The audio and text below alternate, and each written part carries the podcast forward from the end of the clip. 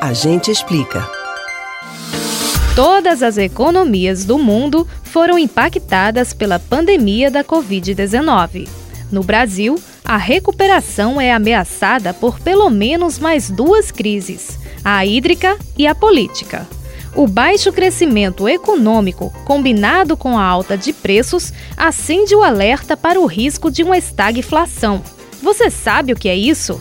Imagina quais efeitos essa situação pode causar no cotidiano dos brasileiros? A gente explica. Quando um país passa por uma queda grave nas atividades produtivas e comerciais, há uma estagnação econômica. Nesse contexto, as empresas passam a contratar menos e demitir mais, e assim cresce o desemprego.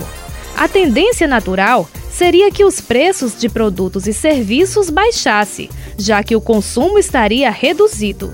Essa relação inversa entre as taxas de desemprego e de inflação é considerada praticamente uma regra entre os economistas e é até prevista em um gráfico chamado Curva de Phillips. Historicamente, os especialistas viam como quase impossível que as duas taxas aumentassem ao mesmo tempo. Eu disse quase. Quando o triste fenômeno ocorre, tem-se uma estagflação. O termo vem do inglês stagflation e significa isso mesmo que você está pensando: um cenário que mistura estagnação econômica e forte inflação. Geralmente, o desajuste se dá depois de decisões mal formuladas de política monetária e fiscal expansionistas além de fatores externos que podem surpreender negativamente, como o exemplo da pandemia de Covid-19. As consequências logo são sentidas pela população, que vê o custo de vida disparar enquanto oportunidades de trabalho remunerado são cada vez mais raras. Indicadores recentes já apontam para uma estagflação no Brasil.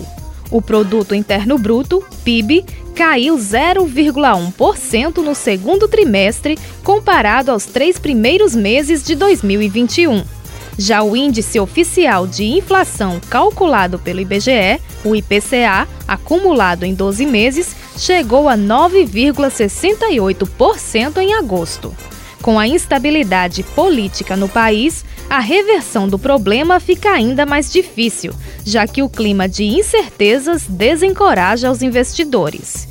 Para evitar o colapso e retornar ao crescimento sustentável, é necessário intensificar medidas para administrar e combater todas as crises, incluindo a sanitária, a hídrica e a política.